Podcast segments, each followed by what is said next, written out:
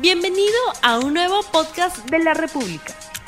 Bienvenidos a 3D, el programa de comentario político de RTV, con Fernando Rospigliosi, Mirko Lauer y conmigo Augusto Álvarez. Empezamos una nueva semana, estamos en el día 92 del Quédate en tu casa y aparecen algunas encuestas que dan cuenta de que la gente, este, la mayoría de la gente está concluyendo luego de esta, este periodo en que este, reconoce que no, la, la economía se ha agravado y que aún no derrotamos a la pandemia. Y ese es el marco general en el cual nos da el tema de hoy y se llama el, el, título del programa de hoy El Congreso, reventando el chanchito. Y esto ocurre en medio de una incontinencia legislativa feroz por parte del Congreso, donde cada día aparece una nueva iniciativa, desde mi punto de vista, una más descabellada que la, que la otra, que tiende a, a llamarse o a encajar en esto que se llama el populismo económico, que son medidas que van contra la racionalidad económica, pero que están muy orientadas a ganar el aplauso de algunos segmentos específicos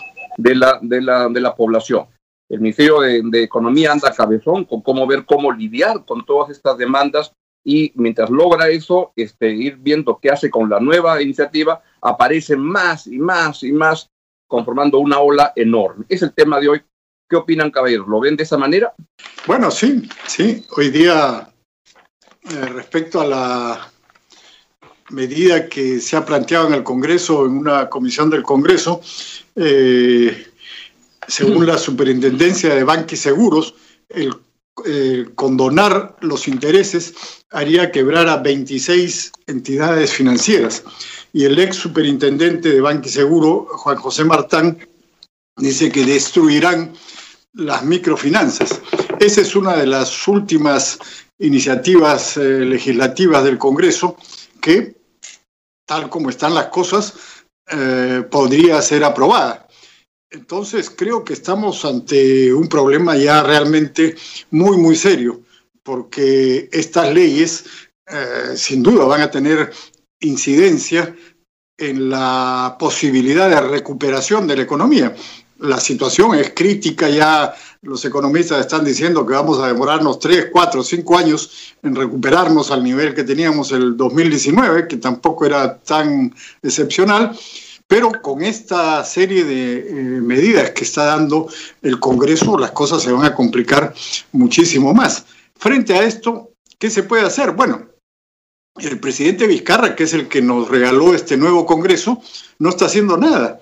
O sea, recordemos que al anterior Congreso lo apaleaba, lo pateaba y lo cabeceaba todos los días. Eh, sobre todo en los últimos meses. Sin embargo, ante este Congreso no dice absolutamente nada. O sea, el 80% o lo que sea que tenga de popularidad no lo usa para enfrentar políticamente al Congreso y tratar de frenar esta avalancha populista de malas leyes que realmente están agravando la ya difícil situación económica del Perú.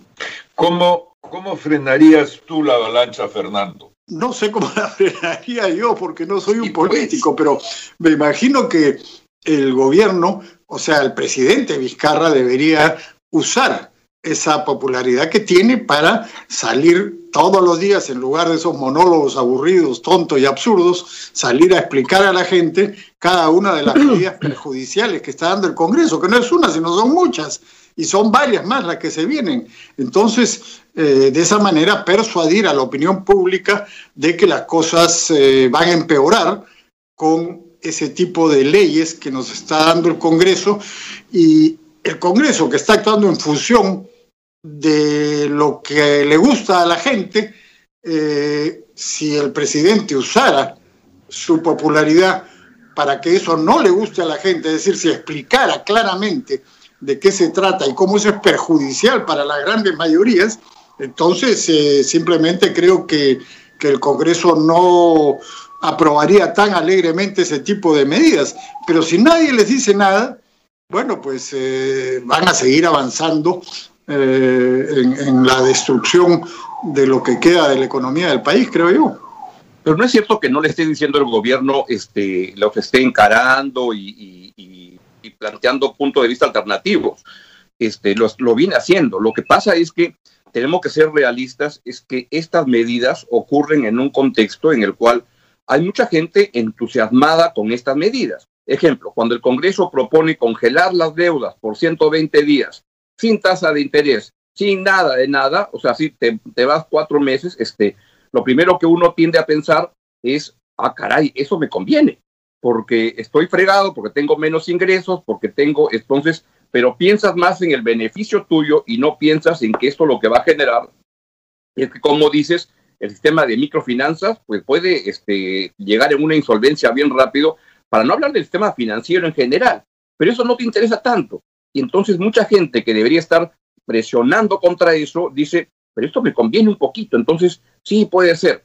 Y luego vas viendo, este, te entusiasmas por cosas como controles de precios, este, cuando en el sector salud dicen ascensos automáticos para todos, sin meritocracia, sin nada, dicen, este, ya bueno, pues nos ganamos todos en salud y es como una piñata que creen que está llena, llena, llena y no va a dar.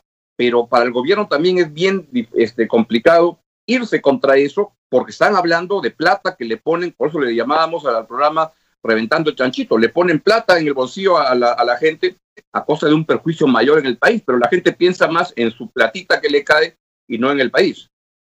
Bueno, está pues la capacidad de liderazgo. Los líderes son capaces, sobre todo si tienen una altísima popularidad, son capaces de ir contra la corriente cuando es necesario hacerlo y explicar claramente lo que tú estás diciendo. Pero claro, lo dices tú, o lo puedo decir yo, o lo puede decir Mirko, pero eso tiene muy poca importancia. Pero si lo dice el presidente de la República con la autoridad que le da el ser gobierno y con la enorme popularidad que tiene, es otra cosa. Y si lo repite una, dos, diez, quince veces, entonces va a lograr persuadir por lo menos a una parte importante de la gente de que lo que está haciendo el Congreso es equivocado. Y entonces, si la gente se da cuenta de eso, el Congreso no será tan, eh, no irá tan alegremente aprobando ese tipo de medidas. Ese es, eh, eso es lo que digo que se podría hacer, ¿no? Bueno, no sé, Fernando, yo estoy contigo en casi todo el discurso, menos en tu sorprendente fe en que la capacidad de convencimiento de, de Martín Vizcarra, ¿no es cierto?, frente al entusiasmo para porque revienten el chanchito. Mi sensación es que efectivamente, y esa es la parte que estoy contigo, Martín Vizcarra no está haciendo lo suficiente para atajar esta, esta otra epidemia de, decretos. Lo que, lo que no tengo claro es si es posible frenar eso únicamente con palabras y con discursos. ¿No es cierto? Eh, si, si así fuera, si el manejo de la economía ah, siempre democrático y republicano como tiene que serlo, entonces las encuestas ya se habrían volado, ¿cierto? Todos los límites de lo económico hace muchos años y, y hace muchos gobiernos, ¿no es cierto? Eh, la, economía tiene que ser manejada principios, valores, eh, instituciones, en otras palabras, de ahí que yo meta la palabra republicano, institucional, ¿no es cierto? Porque si no, claro, lo que le gusta a la gente, habrá una encuesta, ¿quiere usted que le repartan la plata que hay en la caja del Banco Central de Reserva 100% ya estamos en la, en la historia. Bueno, eso es más o menos lo que acaba de suceder, ¿no es cierto? Em, no se ha necesitado una encuesta, los congresistas se han fabricado su propia encuesta, pero vuelvo al tema, estando de acuerdo con Fernando, yo creo que lo que se necesita son medidas, no palabras. Cara no va a convencer, primero no va a convencer a la población y segundo no va a convencer a los congresistas. Y lo otro que nos preguntamos es, ¿por qué, por qué tanta preocupación por su popularidad? Pensando en el caso de Vizcarra, si de todas maneras el suyo es un gobierno que tiene los meses contados, ¿no es cierto? Y si ahora está está dudando y practicando esta especie de timidez, no queremos imaginarlo a seis meses, ¿no es cierto? Cuando ya el Congreso haya enloquecido con, con medidas de este tipo. Medidas que debo decir, además, en ninguno de los casos me parecen inocentes y en muchos ni siquiera ignorantes.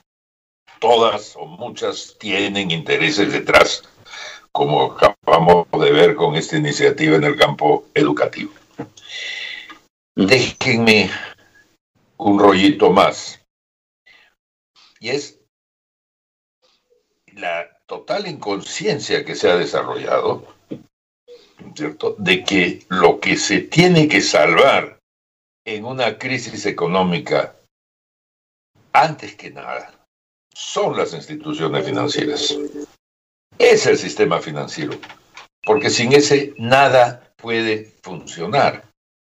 ¿no? La gente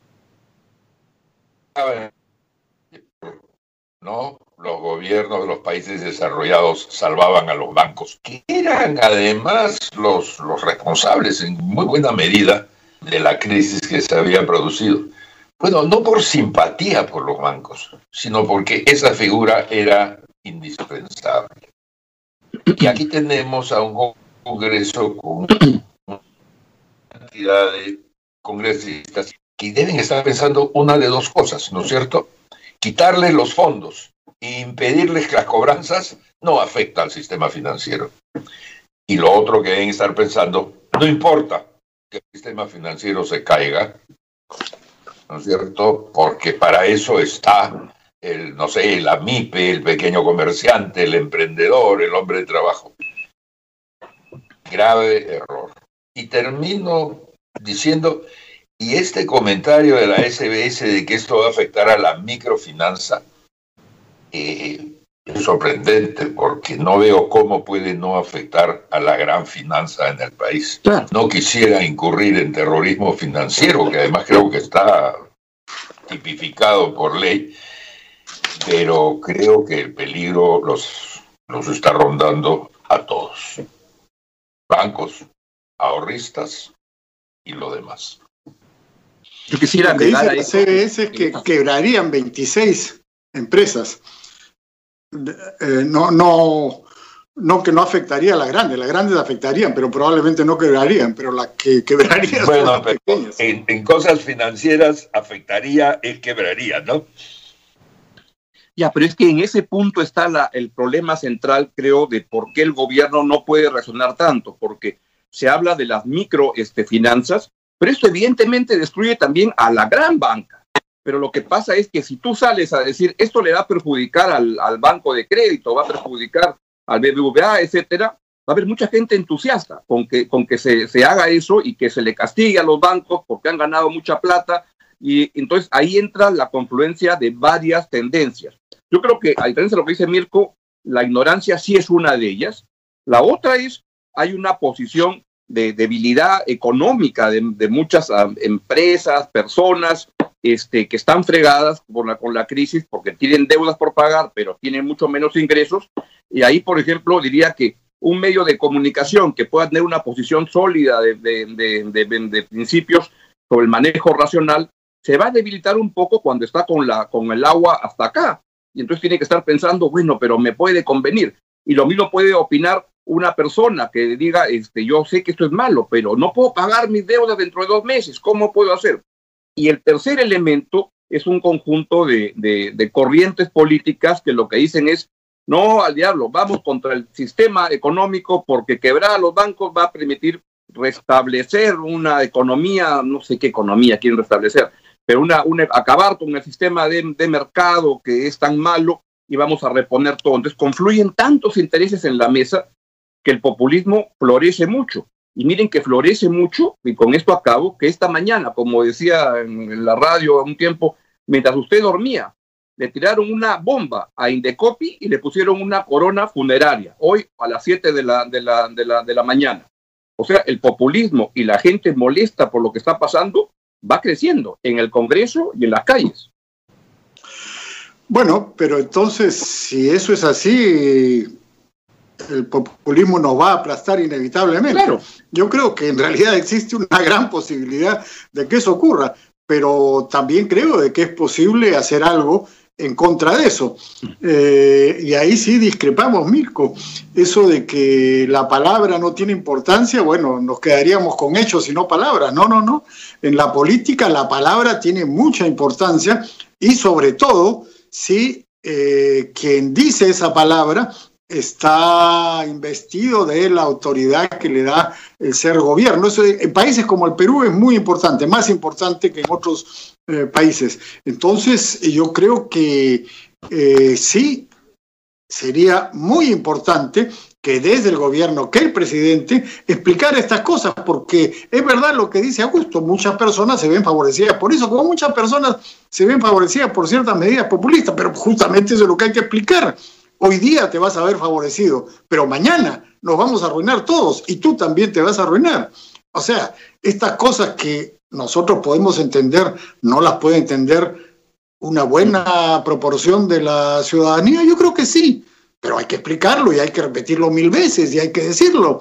Entonces, eh, no estoy seguro, yo no creo, Mirko, que de todas maneras si Vizcarra lo dice, se va a imponer, no, pero por lo menos hay que dar la batalla, por lo menos no hay que dejarse aplastar por el populismo.